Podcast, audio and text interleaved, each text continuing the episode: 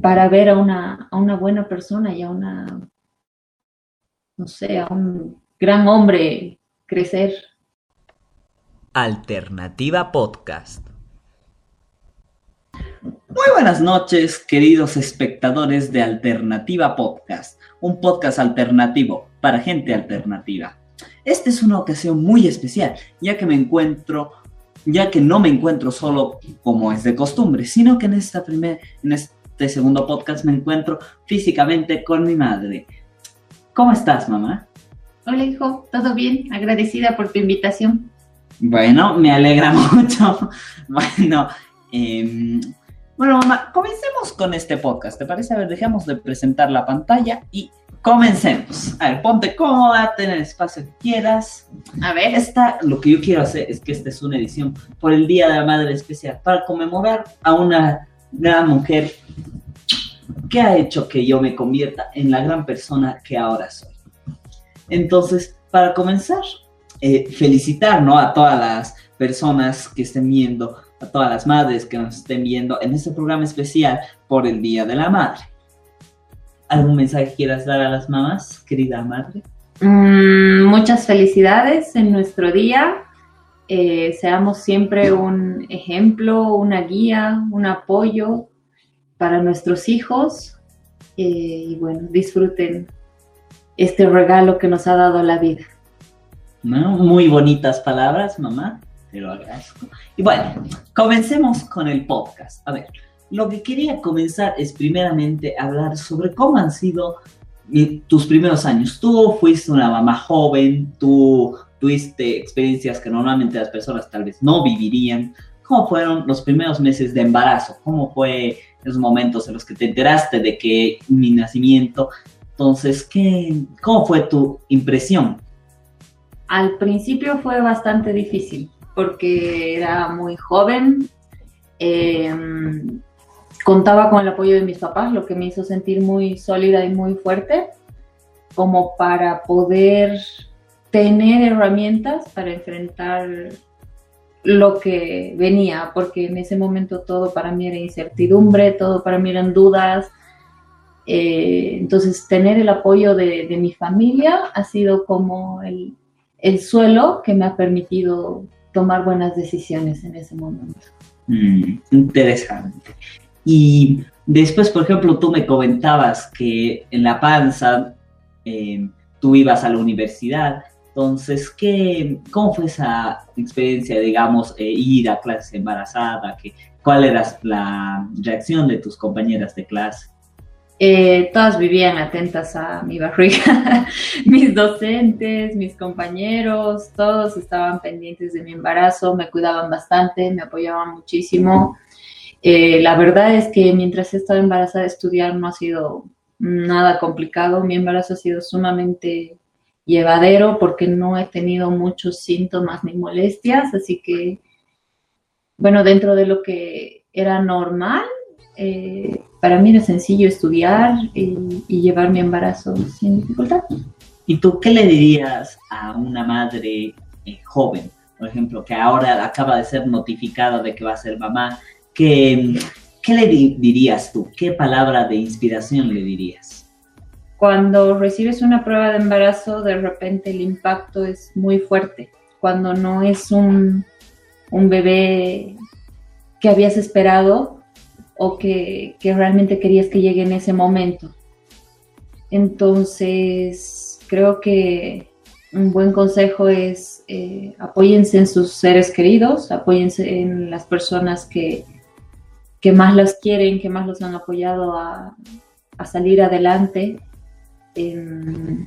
No se estanquen, avancen, sean un ejemplo para, para esas vidas que van a llegar, para esos hijos, para esas hijas para la familia que van a conformar. Una familia no siempre es mamá, papá, hijitos. A veces puede ser mamá, hijitos, papá, hijitos. Entonces, em, busquen el apoyo para sentirse firmes y seguras en los pasos que les toca. ¿No? De repente, cuando eres una mamá joven, tienes más dudas y es importante encontrar un pilar fuerte para sostener lo que viene. Interesantes palabras. Y justo eso que mencionas, por ejemplo, tú no solamente tuviste que ser una mamá joven, sino que también tuviste que criarme solo. También eso fue, tú lo consideras que eso fue bastante difícil, crearme, que tal vez hubiera, te hubiera gustado tener el apoyo de una persona, un padre que tal vez te hubiera ayudado con lo económico, con los gastos. ¿Se te hace a ti, digamos, que algo sí, que si hubieras llegado a necesitar en algún punto? Creo que Em, si hubiera querido darte un hogar con un papá, ¿no? O una familia donde puedas contar con un papá. Si en mis planes o en mis manos hubiera estado la decisión, no sería esta la realidad. Esa es la verdad. Pero Em, también creo que, como te decía, el, tener a tus abuelos, el tener todo el apoyo que hemos tenido hasta ahora, ha hecho que, podamos salir adelante. Entonces, no, no nos ha faltado nada, hemos avanzado sin dificultades y bueno, hubiera querido que la realidad sea distinta, pero creo que nos hemos adaptado bien a lo que nos ha tocado. Bueno, muy bien. Y ahora otra vez como repitiendo la anterior pregunta, eh, ¿qué le dirías a una madre soltera? No, una madre, sí, una madre soltera, está correcto. No les mientan a sus hijos, cuéntenles las cosas como de repente nos toca vivir es duro, de repente acumulamos enojos y muchas cosas, pero lo correcto no es mentirles, es tratar de de ayudarlos a construir su identidad, ayudarlos a construir quiénes son, de dónde vienen, desde, desde lo que les ha tocado, desde lo que nos ha tocado. Obviamente, explicar acorde a lo que sabemos que ellos entienden en la etapa que nos toque y, bueno, acompañarlos con, un poquito más de, de, comprensión, de amor y el amor también son los límites muchas veces. Entonces, nos toca ser ambos roles, ¿no? Eh, la mamá amorosa y el papá de los límites y a veces al revés. Mm, interesante, interesante. Y planteando la situación al revés, ¿cómo se ha sentido para ti crecer sin papá? Pues bueno, a mí al principio cuando yo tenía una corta tal vez sí, me afectaba, ¿no? Porque yo todos los días del padre iba al colegio y veía hacia todos mis compañeros, papito, abrazo, así de, hagan su, hagan su regalito para el día del padre y yo se tenía que dar a mi abuelo. Entonces sí era como que se extrañaba, me ponía triste, ¿verdad? Pero con el pasar de los años uno se da cuenta de que, bueno, yo a algunos todavía les afecta hasta ser adultos, se siguen sintiendo mal por la situación. Creen, lo que yo siento es que algunos tal vez creen que tienen la culpa de que digan, por ejemplo, por mi culpa mi papá me ha abandonado, o tal vez por, o tal vez el caso de eh, si yo no hubiera existido, mi familia estaría mejor, un problema que puede estar ocurriendo, que algunos pueden llegar a pensar eso, pero yo les diría que, bueno, no hay que estancarse en una persona que, que no le importa. No habría que estancarnos en alguien, no habría que llorar o sentirnos tristes. Una persona que no tuvo el coraje de, de enfrentar la realidad, de asumir su error. Entonces, yo, yo la verdad siento que no, no, afectado, tal vez como tú dices, me hubiera gustado no tener así la típica casita de una casita con mi mamá, con mi papá y un perrito, lindo sería, pero em, yo siento que no, no me hace falta, como tú decías, tengo siempre el apoyo de mis abuelos, de mis abuelos, de mis amigos, de la familia, entonces yo nunca me he sentido así como a falta de necesito una figura paterna, necesito una paterna porque me he creado rodeado por mujeres, entonces yo la verdad no, nunca he sentido ese problema, nunca he sentido que tal vez a algunos sí les afecta y, les moleste esta situación, que se sientan mal, se sientan culpables. Entonces yo los invitaría a eso, a través, eh, tratar de superarlo, tratar de darse cuenta que no, no vale la pena estar llorando por una persona a la cual nunca le importamos y no tuvo el valor de afrontar su realidad. ¿Y qué te motiva a compartir todo esto con los demás? Por ejemplo, el podcast, digamos. Que bueno, yo siento que hay muchas personas que vemos todos los días, porque ahí nació la idea. de un día que yo pasaba clases, entonces era un típico día, la profesora, es fulanito presente, Pepito presente, y ahí yo me cuestioné, yo no sé quién es realmente esta persona. Todos los días la veo, todos los días le digo, presente, profe, buen día, profe, chao, profe, pero no sé qué es. Y es todas las personas tienen una experiencia, tienen algo que contarnos, siempre tienen, aunque sea algo guardadito en el corazón, que bueno, tal vez uno no lo diría cualquier momento. Lo que me inspira al podcast es para invitar a personas a que se expresen, a que cuenten cosas que normalmente no le dirías a alguien así abiertamente, a tus estudiantes, por ejemplo, habría experiencias que yo quiero que, que, que yo quiero que las personas vean que no les dirías normalmente. No es como que yo algún día me sentaría así, hola mamá, ¿qué se siente ser mamá soltera? ¿no? Evidentemente no tendríamos una charla así. Pero, lo hablamos. Claro, pero lo hablamos como que más... Eh, Interno. Ajá, no sería tan madre, ¿y cómo se siente así, entrevista, sentada en el sofá, ¿no?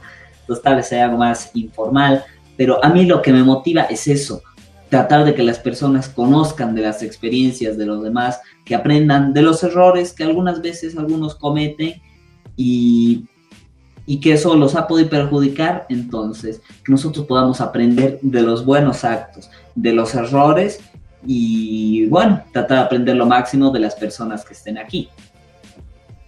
Muy bien.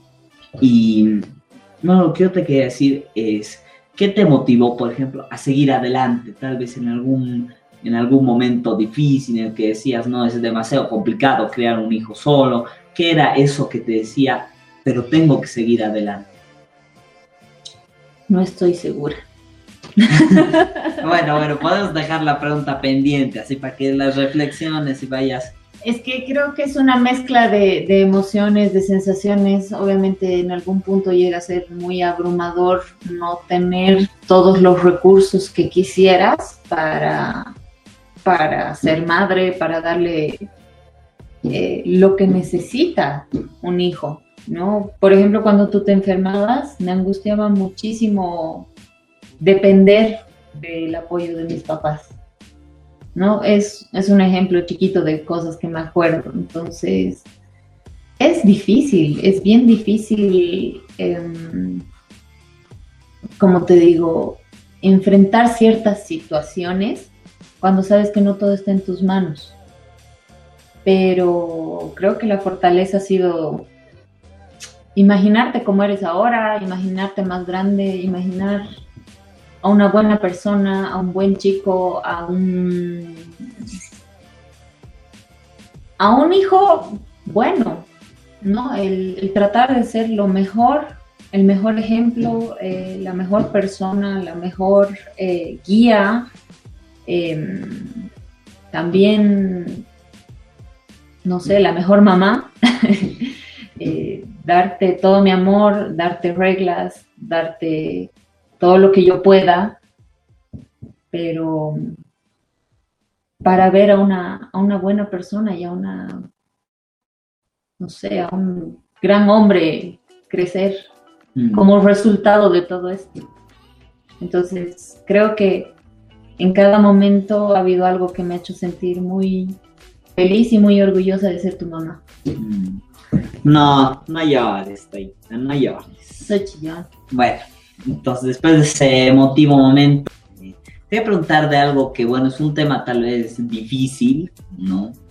Que, por ejemplo, yo veo que a muchas personas así de esa edad, que, bueno, si les llega esta situación de ser mamás jóvenes, se les pasa por la cabeza abortar. Entonces, ¿tú, ¿tú qué opinas sobre eso? Sobre, digamos, que quieran abortar a su hijo. ¿Estarías de acuerdo? ¿Contra su decisión? ¿Qué opinas? Creo que todos hemos aprendido a responder a ciertas situaciones de manera distinta. Creo que todos también tenemos recursos distintos para enfrentar las situaciones. Yo, por mí, sé que es algo que, que no podría sostener en el tiempo, que es una decisión que, que me costaría demasiado emocionalmente. Entonces yo te puedo hablar por mí pero creo que no todos tenemos los mismos recursos para enfrentar las situaciones. Entonces, es importante eh, comprender a las personas que toman este tipo de decisiones, ¿no? Comprender su situación, puede no ser una realidad igual a la mía, puede no tener las posibilidades que gracias a Dios yo he tenido. Entonces, eso es lo que te podría decir en ese caso. No, porque hay muchos casos que, por ejemplo, terminan embarazo después de una violación y que en esos casos tal vez sí se pueden llegar a plantear de que no me voy a arrepentir, no me voy a arrepentir. Pero bueno, como tú dices, tal vez sería un poco difícil, bueno, un poco, sería bastante difícil tal vez a lo largo del tiempo, de pensar, bueno, capaz fue fruto de una violación, pero no sé, no tenía ninguna culpa el niño y imaginarte la clase de persona que podría llegar a haber sido y creo que sí, sí debe ser un momento bastante duro que deben pasar algunas personas. Sí, pero creo que no es nuestra función juzgar a los demás, sino tratar de comprender su mundo y, y qué lo ha llevado a tomar esas decisiones. No, no, no sabemos el contexto de la situación. Y bueno, cuéntame, ¿cómo fue tu experiencia, por ejemplo, cuando, cuando ya me viste crecer? O sea, a lo largo del tiempo, por ejemplo, mi primer día en primaria, aquella foto tan memorable que ahorita podemos estar poniendo en edición, que, que bueno, ¿cuál fue tu reacción? Así como es el primer día de mi hijo en el colegio y después, por ejemplo, el primer día ahí en secundaria, ¿qué, qué sentiste? Es difícil verte crecer, es duro, pero me siento orgullosa de haberte dado las herramientas para que te desenvuelvas solo. Creo que, tienes toda la capacidad de resolver muchas situaciones. Creo que, em, sabes, eh, tienes la seguridad de que tu familia, las personas que te amamos, vamos a estar cerca, pase lo que pase. Eh, entonces, eh, en, en, los mejores momentos, en cada etapa. Entonces, creo que te veo muy firme, muy seguro en, en cada etapa. Entonces, como te digo, es difícil verte crecer, pero al mismo tiempo me siento contenta de ver que te adaptas a tu modo, que respondes como puedes a las cosas, pero avanzas y avanzas bien. Y justamente con el tema, por ejemplo, ¿cuál sería tu reacción como que cuando como qué opinas, qué piensas cuando, digamos, yo me peleo con alguien, te digo, o estoy de mal humor y te digo, ay, me he peleado con este, me pongo furioso, digamos, ¿qué, qué, cuál es tu reacción, digamos? ¿Qué harías? ¿Cómo piensas en esos instantes? Todos hemos sido adolescentes, todos hemos tenido malas reacciones aprendiendo a a tratar a los demás, aprendiendo a, conocer qué pasa a nuestro alrededor. Entonces creo que estás construyendo esos conceptos de qué está bien para ti y qué no.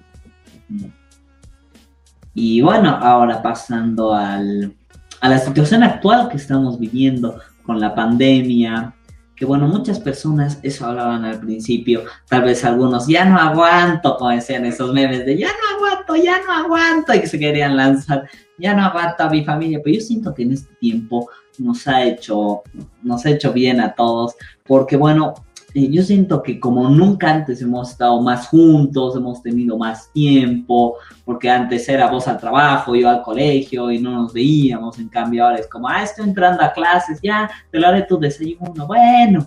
Entonces, como que ahora hay una interacción mayor a la habitual.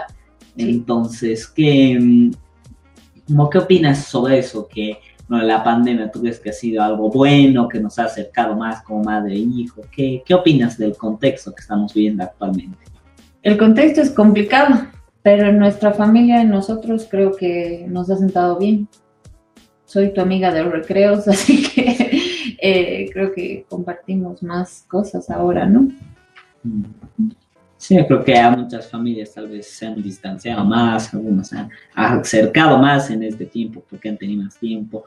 Tal vez conocer verdaderamente a la persona que, bueno, como yo decía, lo ves todos los días, pero puta, me voy a trabajar un rato hasta que te sientes y dices, ah, es bien diferente mi mamá, como yo la veía todos los días. O uno mismo se decía, mira que mi hijo había, había tenido un carácter bien diferente al que yo pensaba. ¿Tú crees que eso ha ocurrido en este tiempo? En muchas personas sí. Yo no creo que, que tú y yo hayamos cambiado mucho, pero creo que estás creciendo y que, que noto que estás creciendo muy rápido, no sé, esta época. Eh, y justamente hablando de crecer, eh, por ejemplo, y hablabas antes de que proyectos, por ejemplo, ¿tú qué opinas de que yo tenga, digamos, el valor, el coraje de, por ejemplo, asumir proyectos que normalmente una persona tal vez diría, ay, no, muy difícil, o ay, no, qué miedo, muy, muy ambicioso tal vez el proyecto. Por ejemplo, esto del podcast, ¿Qué, ¿Qué opinas así de mis proyectos? Que yo, por ejemplo, te digo, yo no me puedo quedar sentado, yo no puedo estar ahí sin hacer nada. Que te digo, ah, no, tengo un nuevo proyecto, nuevo proyecto, nuevo proyecto. Cada día te digo, nuevo proyecto, creo. Entonces, ¿qué opinas así de que yo, de mi ambición, digamos? Creo que eres inquieto, creo que eres curioso y, creo que yo también soy así. así que, eh, si eres... Eh, muy expresivo, tienes muchos em, ideales, tienes muchas ganas de, cambiar el mundo a como te gustaría que sea, pero te gusta ocuparte, no solamente preocuparte de, las cosas y eso es bueno. Entonces, em, creo que es difícil en, tu época sentirse tan seguros para, para empezar a, emprender, a moverse, a hacer cosas, pero me alegra mucho que lo hagas y obviamente hace unos días no me preguntaban si yo sabía, si estaba al tanto y si te apoyaba y obviamente es lo que yo te decía, yo siempre voy a entenderte, voy a apoyarte con todo mi amor, así que estoy muy contenta de que hagas lo que te gusta, que disfrutes lo que haces y que bueno, encuentres un modo de, canalizar, de expresarte, ¿no? Qué, interesante punto de vista, la verdad. Bueno, eh, muchas gracias, mamá. Te agradezco mucho tus palabras. Y bueno, espero que, le haya gustado a nuestro público esta pequeña entrevista, este pequeño especial por el Día de la Madre que quise entrevistar una gran mujer, quien más que mi madre. Entonces, te agradezco mucho por haberte tomado el tiempo para estar en, mi podcast. Y bueno, desearle igual a todas las grandes madres que estén viendo aquí que pasen un bonito día, que tengan... Un gran día de las madres. Bueno, muchas gracias y hasta un próximo capítulo de Alternativa Podcast. Chao.